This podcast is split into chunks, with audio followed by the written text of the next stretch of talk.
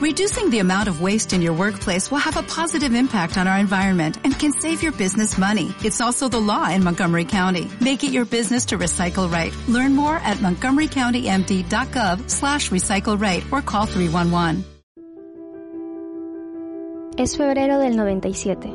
El monedero de mamá Ricardina contiene como seis soles y un amuleto hecho de arroz, lentejitas y guairuros. Mami, mami, mami, pide el menor con la intensidad de un martilleo. Sus mejores amigos son piedras redondas y algo de lodo. Queremos pan, completa el mediano.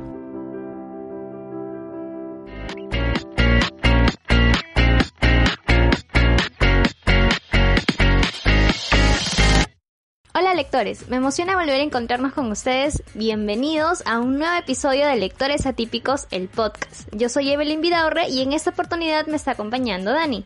¿Qué tal, Dan? ¿Cómo te encuentras? Hola Eve y hola a todos nuestros oyentes. Espero que todos se encuentren muy bien en casa y con bastante salud.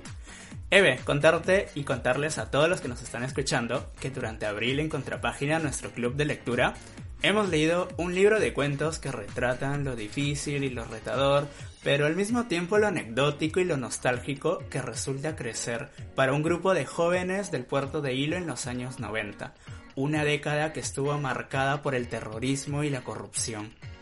Y es que en nuestro país se ha vivido y se sigue viviendo, de hecho, una realidad caracterizada por la desigualdad económica y de oportunidades.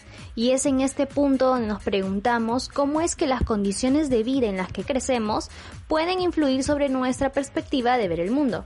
Así que no hay nada mejor que en este mes de elecciones que leer y compartir con ustedes un libro que, como bien dijo Dani, retrata una realidad que hasta la fecha se sigue dando. Vamos a comenzar.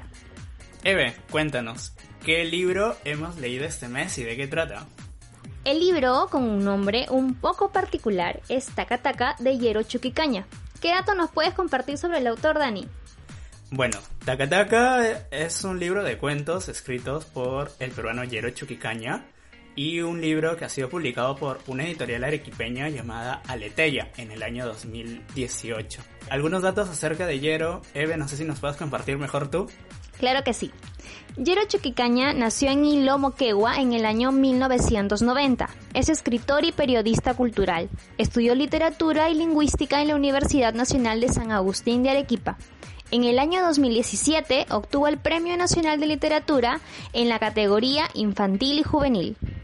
Yero ha publicado los libros de cuentos Air Max 180, Takataka, ambos en 2015, y con este último, por cierto, obtuvo el Premio Nacional de Literatura. También ha publicado Chisito, ¿Qué carajos es el amor? Ambos en 2016, Falsos Cuentos en 2017, en donde reúne varios de sus cuentos publicados previamente, y también el libro de cuentos Peruanos de Segunda Mano en 2019. En él explora nuevas formas de contar historias en el Perú contemporáneo con una mirada más cruda y visceral que mezcla el humor negro y el horror de una manera entretenida e inquietante. Eve, cuéntanos de qué va Takataka.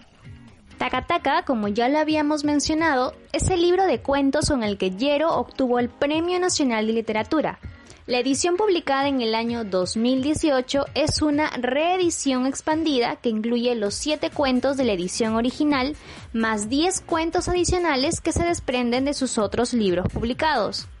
Estos 17 cuentos se ambientan en Hilo, la ciudad donde nació y creció Yero, el autor, y están protagonizados por jóvenes de escasos recursos económicos quienes se enfrentan a diversas situaciones, algunas conflictivas, otras traumáticas, en su proceso de crecimiento. Si bien las situaciones que viven estos personajes son crudas y difíciles, el autor les brinda un tono de nostalgia y de humor, en su búsqueda de construir un retrato colectivo sobre cómo fue crecer en este puerto peruano durante la década de los 90. Haciendo uso de un lenguaje coloquial y con jergas, poco a poco nos vamos adentrando en cada historia. Eve, te cuento que el primer cuento con el que nos topamos es el que da título al libro, Takataka. En él conocemos a Lechuga, un joven que por dárselas de vacancito es expulsado del colegio y enfrentándose tempranamente a la búsqueda de un trabajo para poder sobrevivir. Así es, y otro de los cuentos en el que también está incluido el libro, conoceremos a un personaje llamado Cachito. un niño que llega a hilo antes de comenzar el año escolar y quien en su afán de hacer amigos y ser aceptado por un grupo de niños de su localidad conocerá el dolor de ser engañado y despreciado debido a su condición social. Es así que con historias tiernas, pero duras y estremecedoras al mismo tiempo, nos topamos a lo largo de Takataka, un libro que con un lenguaje sencillo y coloquial transmite las penas y la fortaleza de cada uno de sus personajes. Pues bien, es momento de comenzar a compartir nuestras experiencias de lectura y para ello vamos a empezar a discutir con respecto al libro. A diferencia de otros capítulos, esta vez vamos a hacer a través de un formato de preguntas en el que a través de nuestras propias respuestas ustedes van a poder conocer un poco más sobre el libro y quizás animarse a leerlo después. Así que comenzamos. La primera pregunta, Dani. ¿Cuál de los cuentos que has leído dentro de este libro Takataka te ha gustado más y por qué? Mire, yo he disfrutado más el cuento Brisas 3. Y lo he disfrutado en el sentido de que me ha hecho estremecer, ¿no? Porque en esa historia conocemos a mamá Ricardina, quien vive con sus tres hijos, ¿no? Ellos construyeron su choza en una pampa llamada Brisas 3, que prácticamente es una invasión. Y la historia nos comparte cómo ha sido salir adelante, sabiendo de que, bueno, es una persona que vive del día a día, ¿no? De, los trabajos que, que puede encontrar eh, a diario y conocemos un poco el, el, hecho de los hijos, ¿no? Que le piden pan, ¿no? Y, esa parte en que le dice pan, mami, pan, a mí me llegó al corazón. ¿no? Fue muy dulce, es muy quizás dulce. Quizás nosotros podemos... Sí, es bastante dulce, pero bastante crudo, ¿no? O sea, nosotros nos podemos, nos ponemos en ese contraste, ¿no? Quizás nosotros podemos vivir en cómodamente bajo un techo y tener una comida eh, cada día, pero en el caso de este cuento vemos cuál es la realidad que viven otros peruanos. Y, y, eso fue lo que a mí me hizo estremecer y lo que me hizo reflexionar mucho. Y son así esas historias y esas situaciones que vamos descubriendo a lo largo de, de los 17 cuentos del libro. Y a ti, Eve, ¿cuál ha sido la historia que más has disfrutado o que más te llegó al corazón y por qué? Justamente la que acabas de mencionar también fue una de mis favoritas. Creo yo porque al igual que tú tienes ese toque un poco triste pero al mismo tiempo alentador por una parte, ¿no? Y creo que es la historia típica de cualquier persona que llega o ya sea en la mayoría de los casos son personas de provincia que vienen justamente acá a Lima, a la capital, a hacerse un futuro y no tienen dónde estar, entonces se ven en la obligación de la invasión que justamente estamos viendo ahora por el morro solar que se está dando, ahí va de la manito, pero una de las historias que también me ha gustado en esta en general, ah, porque me hizo recordar a una de mis mascotas, fue la de Guardián, en la que hablan del perro Black, donde la chica, la hija, cuenta la historia, ¿no? Eh, bueno, que, que creo yo que es parte del, del, del común popular el creer, ¿no? Que, y de hecho, muchos de nosotros en un momento hemos pensado lo mismo, que aquellas mascotas nuestras que luego de un tiempo parten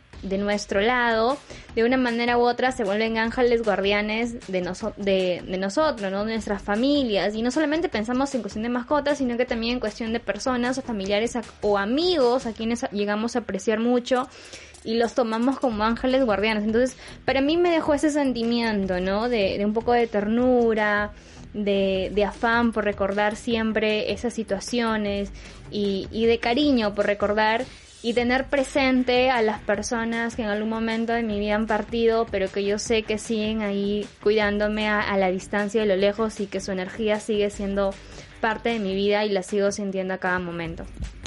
Sí, es una historia bastante nostálgica, enternecedora, la que nos cuenta cómo esta, esta madre ¿no? y, y su hija sienten que su perrito, Black, la sigue cuidando a pesar de todo y es una historia en donde la mamá, recuerdo, tenía mucho miedo, ¿no? De que entraran a robar a su casa, ¿no? Y en una noche... ¿Quién no? ¿Quién no? Ahora no tiene ese miedo.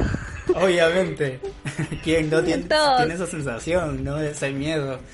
Y en una noche la hija se queda y escucha como pisadas en el techo, ¿no? pisadas.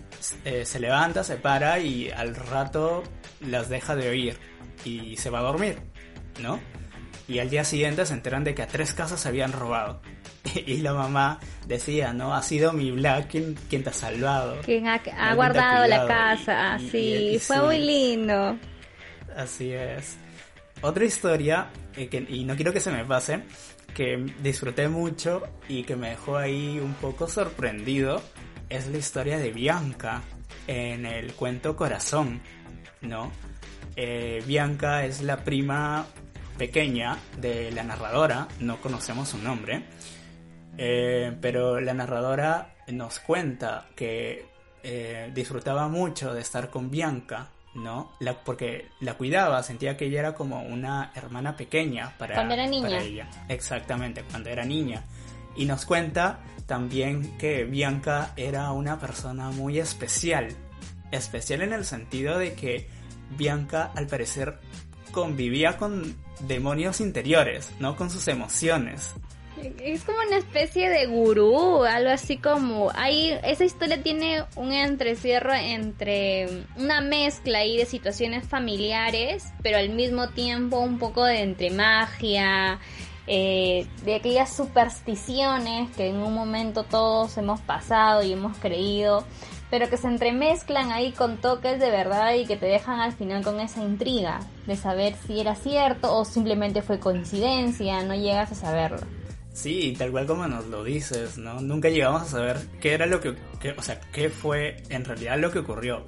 Pero lo que nos cuenta esta historia eh, es, por ejemplo, que cuando ellas fueron, ¿no? La, la, Bianca con, con, su tía y con su prima a esta feria y Bianca quería un anticucho y, y su tía le dijo no, no, no te lo voy a comprar y ya luego están en, la, en el combi y Bianca ya toda berrinchosa, pues, ¿no? Como todo eh, niño, como todo niño cuando no le dan lo que quiere. Y exactamente, como todo niño. Y ella decía, ¿cómo no se malogra la combi? ¿Cómo no se malogra la combi? ¿Cómo no se malogra la combi? Y se terminó malogrando la combi. Eso fue bastante increíble. Pero después eh, la historia nos cuenta que en realidad era porque Bianca, ya luego cuando crece, cuando ya era adolescente, intentó suicidarse y cuando ya cumplió 19 años, em, ya su familia no la soportaba. ¿no? Entonces ahí nos damos cuenta que en realidad Bianca convivía con, unas emociones un poco extrañas, un poco fuertes, ¿no? Y esa historia a mí sí me dejó un poco perplejo. Sí, porque claro, como te decía, te deja ahí con la, con la duda. Yo creo que en parte puede ser, si aquí no le ha pasado en, en determinado momento que has deseado o has dicho algo y de repente, ¡pum!, se cumplió. Y tú te, incluso tú mismo te quedas sorprendido porque dices, ¿lo, lo causé yo o fue coincidencia?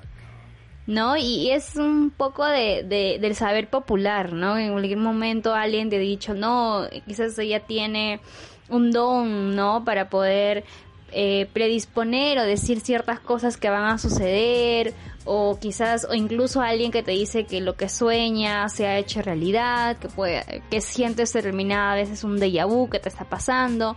Entonces, eh, la mayoría de los cuentos juegan con saberes populares, juegan con con experiencias que, que, en alguna manera ya seamos nosotros mismos o alguien de nuestro entorno ha vivido o que por sabienda simplemente eh, por conocer un poco de nuestra realidad, podemos dar por cierto que, es hecho, ¿no? O que puede ser verdad en cierta medida. Así es, Eve. Eve, y pasando a otro punto y a otra pregunta. Mm, ¿Quién ha sido tu personaje favorito de los 17 cuentos? ¿Con quién te, eh, te identificas más? ¿O has tenido una conexión? ¿con cuál, ¿con cuál de todos? Porque es una historia en donde nos presenta varios personajes. Es un libro que nos presenta varios personajes a través de los 17 cuentos. Pero ¿con cuál te has pegado más? A mí el que me dio, o sea, me inspiró más ternura fue Cachito. No sé, creo que mm, creo que es un niño muy dulce, muy tierno que que lamentablemente por su condición, ¿no? Y por su interés, a veces en determinada medida siento que, que en algún momento de nuestra vida, o incluso yo en un momento he sido cachito, ¿no? He sido la niña que no se, se sentía con miedo por este por hablarle a personas que recién está conociendo. Incluso aquí, estando en Lima, cuando vine me sentí cachito. no nadie, no conocía a nadie. No sabía con quién juntarme, con quién hablar a quién pedir algo, entonces en cierta medida lo fui. Creo que todos en un momento hemos sido cachito de nuestra vida cuando llegamos a un lugar diferente y no conocemos a alguien. Y en nuestro afán de poder ser parte del grupo, ¿no? De querer unirte y buscas algo que tengas en común.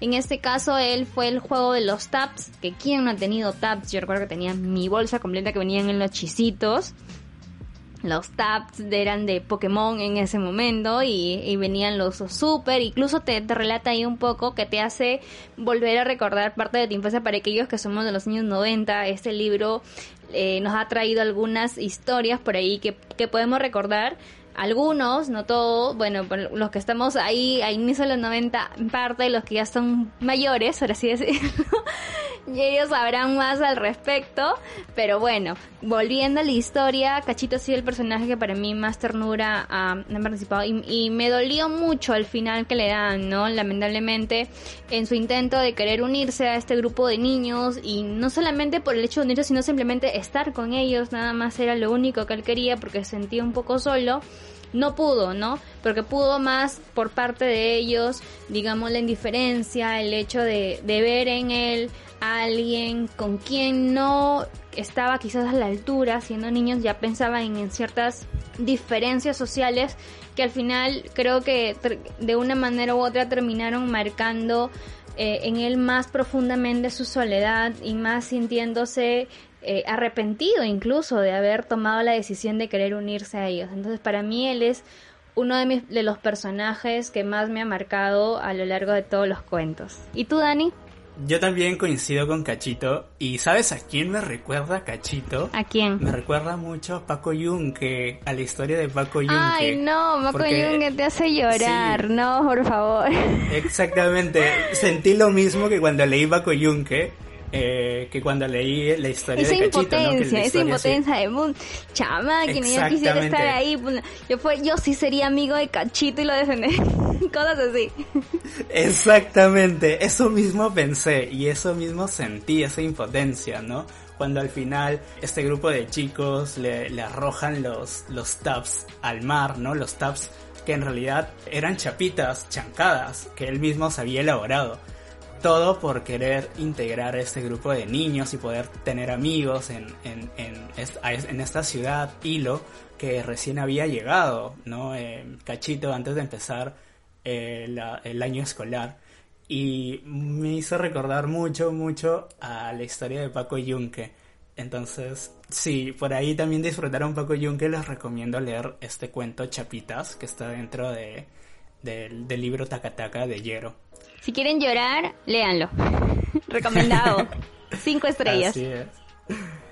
¿Y qué otro personaje más recuerdo? Lechuga, que es el personaje o el protagonista del cuento que da título al libro, ¿no? Takataka. Lechuga es un chico, ¿no? Que se le da de vacancito en el colegio, que los profesores lo odiaban y que prácticamente los profesores buscaban una excusa para poderlo expulsar del colegio porque ya no lo aguantaban, no lo pasaban de año porque, porque ya había repetido como tres veces. Si has estudiado en colegio nacional, por tu colegio ha pasado un lechuga. de todas maneras has conocido un lechuga.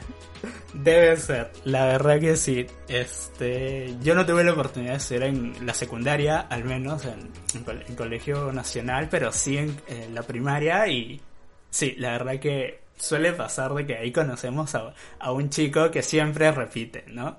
Que siempre repite el año. De hashtag yo conocí a un lechuga. Ese sería el hashtag del podcast. Así es. Pero, y mira, el otro hashtag yo defiendo a Cachito. Son dos hashtags. Dios, Cachito. Cachito. Cachito es el personaje. Y, ahorita me acuerdo también a Antorchita del, del libro que leímos el mes pasado, Botas de Plata, que también Antorchita sufrió bullying. Wow, hasta por gusto. Y con el que también sentí esa impotencia. ¿No? Entonces ahí tenemos como a, tres personajes. A tres personajes parecidos, ¿no? Paco Yunque, Antorchita y, y Cachito. con, sus, historias, al leerlas vamos a sentir lo mismo, la verdad. Esas ganas de quererlos ayudar. Eh, pero volviendo a, la historia de Lechuga, eh, algo que, que, que, que, encontré un poco peculiar es que los profesores buscaban excusas para expulsarlo, no, no lo ayudaban en realidad. Y creo que Lechuga tampoco se dejaba ayudar, ¿no? Y, y eso fue algo que también un poco me intrigó, porque en realidad el bullying eh, eh, que, eh, que recibía Lechuga no era por parte de compañeros, no, sino él era como que el... Por parte de profesores. Ajá, exactamente. Él recibía bullying por parte de los profesores. Y eso, eso fue algo que también me dejó pensando, ¿no? O sea, que si bien suele verse el bullying entre compañeros, en esta historia van a poder encontrar que había bullying de profesor al alumno, ¿no? Y algo que también me dejó pensando en la historia de Lechuga es que fue expulsado, empezó a trabajar, trabajó en la ferretería de su tío, le robó, dejó el trabajo, o bueno, lo, expulsó el tío, obviamente, porque, vamos, eh, ¿quién quiere trabajar con un ladrón? Eh, y luego termina trabajando en, en este negocio de Takataka, ¿no? Takataka, eh, quizás para los que no, no lo conocen con este nombre, es el fulbito de mesa, ¿no? El fulbito, nosotros lo conocemos como. De hecho, la palabra era ataca, ataca, ¿no? Como que atacas por un lado, ataca por el otro y la, digamos, la denominación ya un poco más coloquial y en tono de jerga era ataca, ataca, ¿no? ya no se, omitía la A y es taca, taca. Ajá, exactamente. Y empezó a trabajar en este negocio de Takataka y llegó hasta los 25 años y no se dio cuenta que ya había pasado casi 10 años de su vida sin, no sé, sin terminar la secundaria, sin poder ingresar a la universidad, sin tener una familia. Eh, se enamoró, obviamente, de una chica llamada Mimi, pero ya después, eh, obviamente los padres de Mimi no veían en Lechuga como que el un buen prospecto, Un buen prospecto. Exactamente.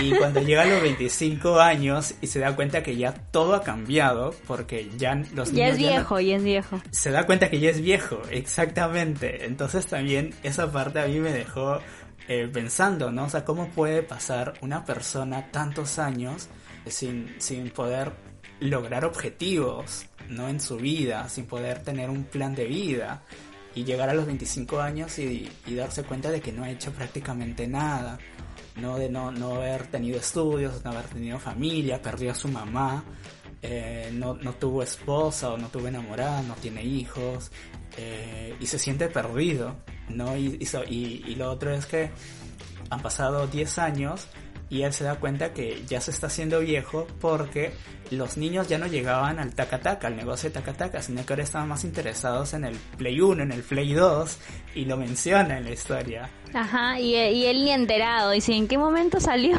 esto? Es como que se, se escondió en su propio mundo y al darse cuenta de que ya el tiempo ha pasado y quiere salir o volver a la realidad, se da cuenta que todo es distinto, que las personas están cada uno en diferentes cosas y él se ha quedado en nada. Y quizás ese sentimiento de no saber, no sentirse parte de esa de esta realidad que siempre ha sido, sino que él se mantuvo, digamos, en su propio espacio, se siente viejo y se siente solo. Sí, y bueno, esa historia de lechuga también me dejó reflexionando mucho, ¿no? O sea que eh, un poco el tema de la falta de oportunidades que suelen tener algunas personas. Y justo en, eh, es un tema común, en realidad, en los 17 cuentos se ve el tema de la desigualdad social, económica, la falta de oportunidades, ¿no? Que, que originan de alguna manera eh, diferentes sentimientos, emociones y situaciones, ¿no? Tú, Eve, desde tu punto de vista, ¿cómo crees que podemos hacer frente a este problema social? Yo sé que es un tema muy complicado, la verdad que sí, pero ¿cómo podemos desde nuestras posiciones poder ayudar a, este tipo de, de muchachos, de jóvenes? Yo creo que parte, en el caso de Lechuga no solamente es una parte de falta de oportunidad, sino que también viene parte de la convivencia desde el seno familiar, ya que él sí en determinado momento tuvo oportunidades, si bien no las eh, digamos, las mejores, pero se le permitió estudiar, pero fue él el que no deseaba estudiar, fue él el que a través de su comportamiento hacía lo que justamente estabas nombrando hace momento, que era eh, recibir ese parte de bullying por parte de los profesores, que no es tanto en tema de bullying, sino es un tema de que los profesores ya o sea, su comportamiento había llegado a tal punto que ya se habían cansado de simplemente intentarlo, ¿no? De simplemente tratar de mejorar en, algo en él, de enseñar, de que de que él aprendiera algo de todo su época lo único que querían era deshacerse de él, que ya se largara el colegio hasta lo más mínimo que, que no sé, lo más mínimo que pudiera hacer él ya era error grave y necesitaban sacarlo del colegio como a como el lugar.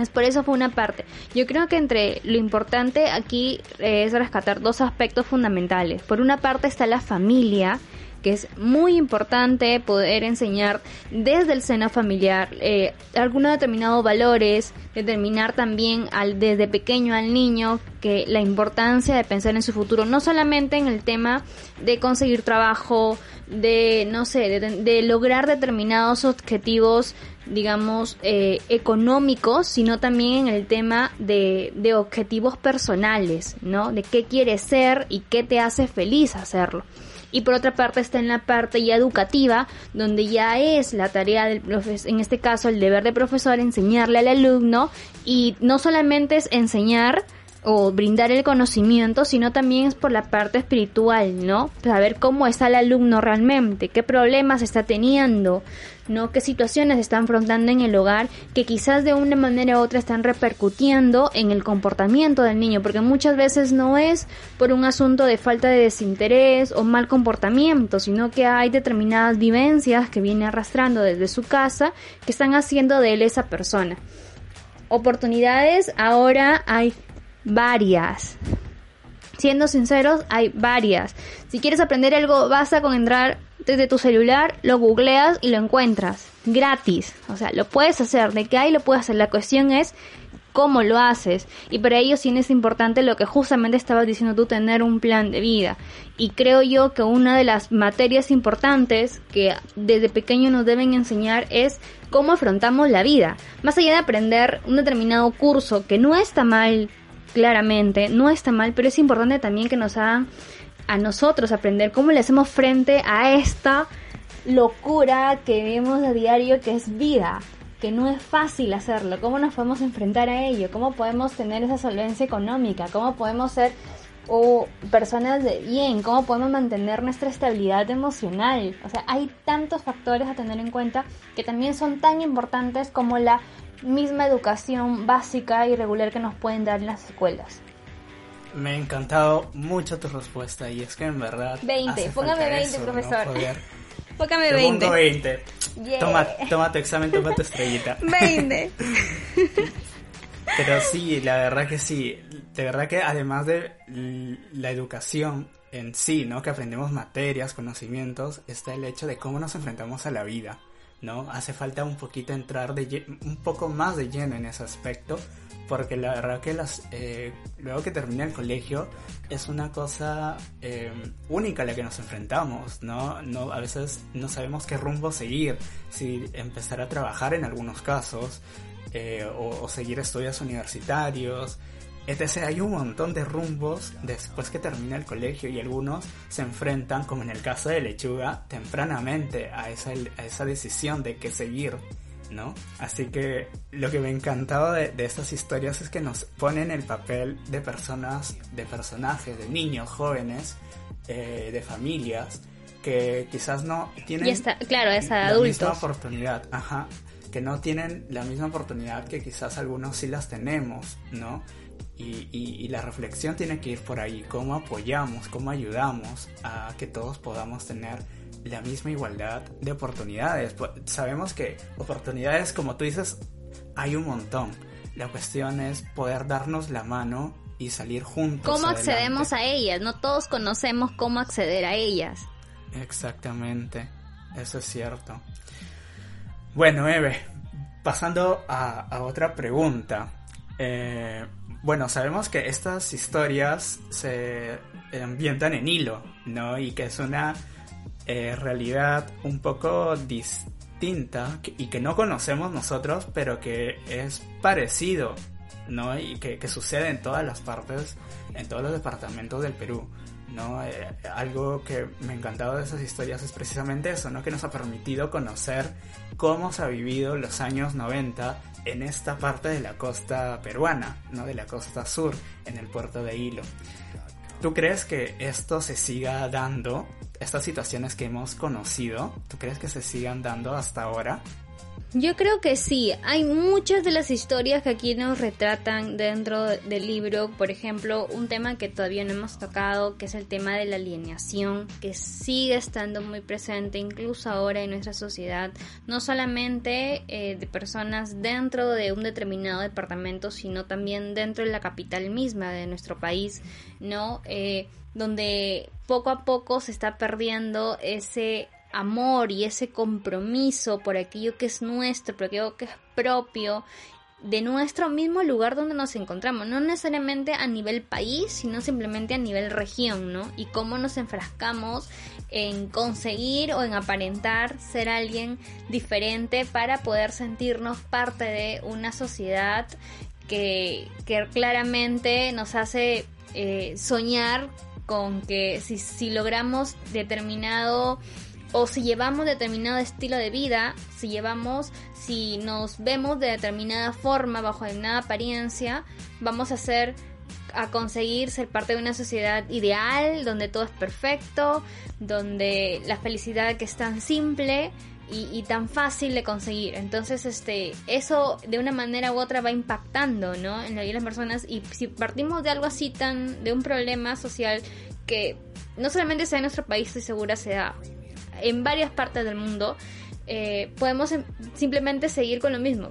Estoy totalmente segura que ese tipo de problemas sociales se siguen dando. Es el tema de la alineación que dije hace momento, es el tema de la desigualdad social, es el tema del racismo también, el tema constante de las drogas, de, de la delincuencia. Hay uno de los capítulos donde uno de los personajes que le decían manguito fallece por causa de la delincuencia, el tema de que, del, por ejemplo, de que los, de los jóvenes cada vez a una edad más temprana se vuelven padres, no están preparados, de la invasión de determinados eh, lugares, de la gente busca esa una manera de conseguir un espacio sin medir de la pobreza que sigue existiendo en nuestro país. Entonces han pasado y entramos desde los años 90 que empieza el libro y estamos en, los, en el año 2021 y seguimos en los mismos problemas sociales.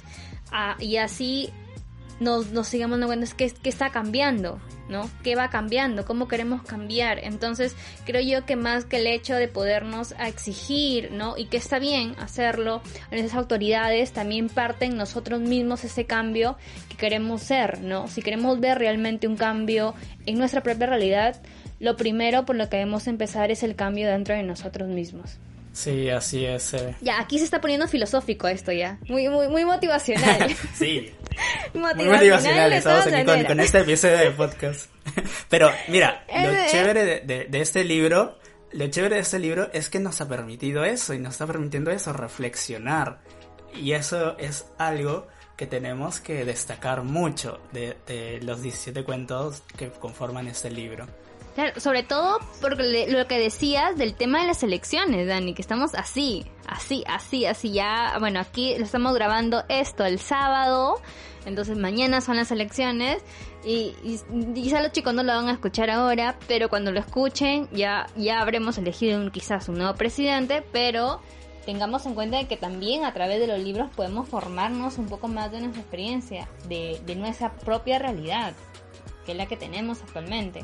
Así es. Yo los invito de verdad a que lean estos cuentos. Son cuentos en donde vemos reflejado cómo es nuestro país, ¿no? Y a través tanto de las situaciones que viven estos personajes, pero también a través del lenguaje coloquial, de la jerga, ¿no? Que en lo personal a mí me ha gustado mucho que se pueda incluir, ¿no? Eve, ahora sí ya un poquito para ir cerrando este episodio. Me gustaría saber tu calificación. Nosotros siempre calificamos el libro del 1 al 10 y me gustaría saber tu calificación y por qué. Justifica tu respuesta. Justifico mi respuesta, profesor. Eh, si le doy una calificación del 1 al 10, al libro yo le pondría un 4. no ha sido de mi libro favorito, si bien es un libro que, que, como hemos hablado ya tantas veces a lo largo de todos estos minutos que hemos venido hablando, que es el retrato crudo y real de nuestra, de una realidad peruana. No me ha gustado mucho en el aspecto de que, no sé, no me ha pegado tanto. Han habido historias que sí, como la que estábamos hablando de Cachito, eh, la de Guardián, quizás ahí la de Brisas 3 también me ha marcado, pero la mayoría no tanto, no ha sido tan de mi agrado, no sé, quizás porque no soy tan fan de ese tipo de narrativa, ni tampoco de este estilo literario, es que me ha llamado tanto la atención, pero hasta cierto punto sí lo he disfrutado. Entonces por ello que mi, mi calificación personal es 4, lo siento, sí real. Dani, ¿qué calificación le das tú al libro?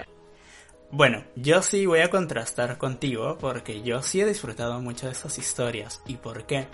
Porque ya he tenido la oportunidad de leer un libro de cuentos parecido y creo que para los que hemos leído eh, Los Inocentes de Osvaldo Reynoso se van a poder encontrar una similitud muy cerca con las historias de Takataka, ¿no? Porque Reynoso buscaba transmitir cómo vivían estos personajes de un barrio eh, de la zona un poco más olvidada de Lima, ¿no? Estamos hablando de Lima.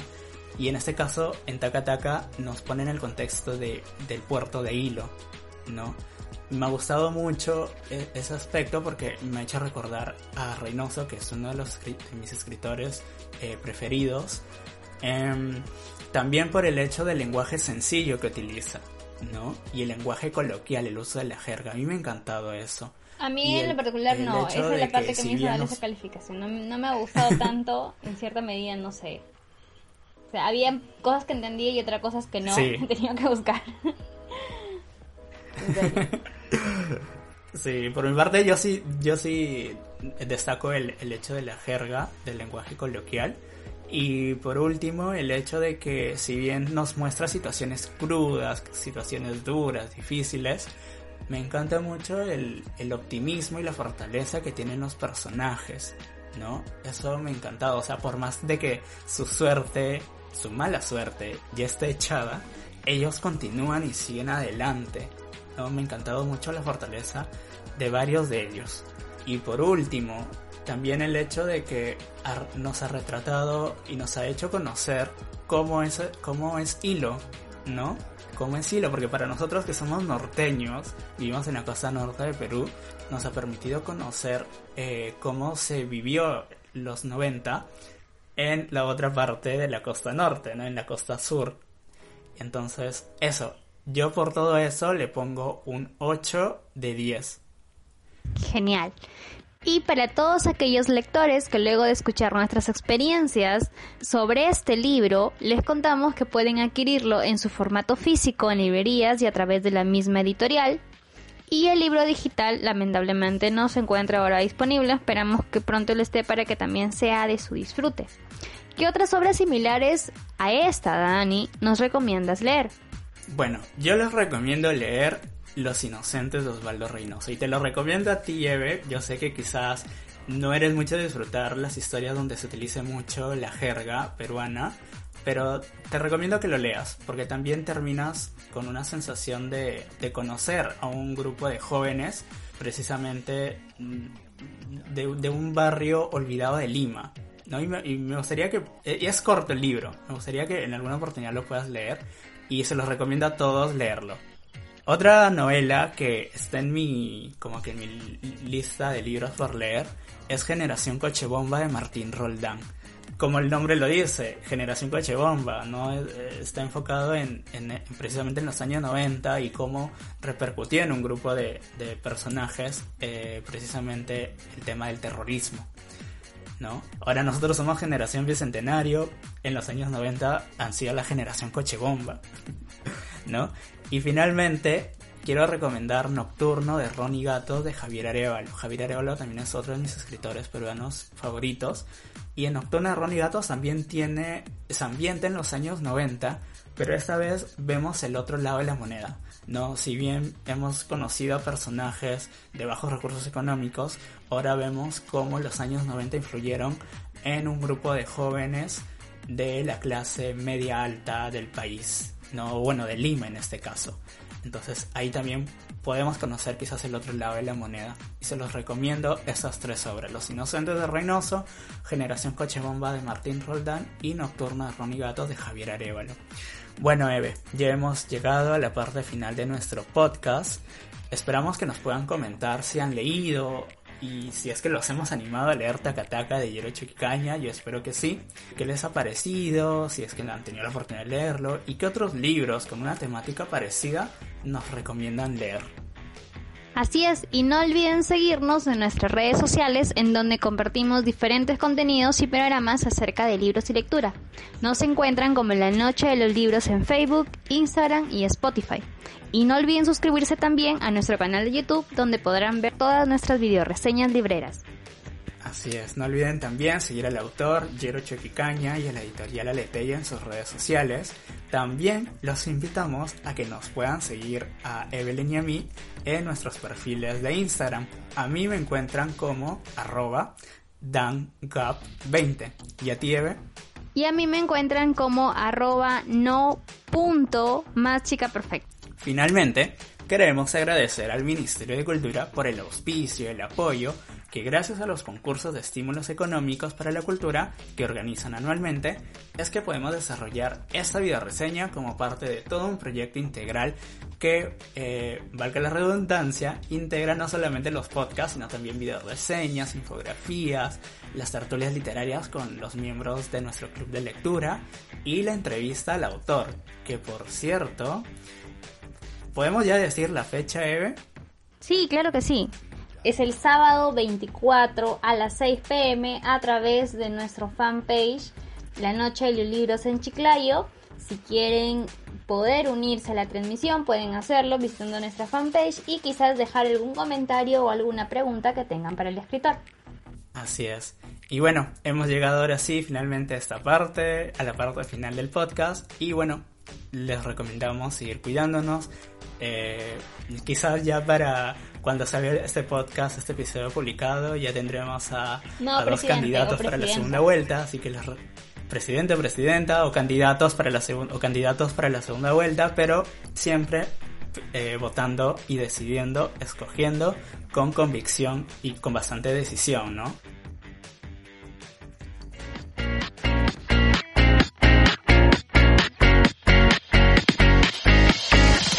Les recordamos que debemos hacer de nuestra fortaleza, tenacidad y creatividad las mejores herramientas para salir adelante. Nuestra realidad actual no define nuestro futuro. Sigamos luchando por nuestros sueños. Esto fue Lectores Atípicos y nos vemos en un siguiente episodio.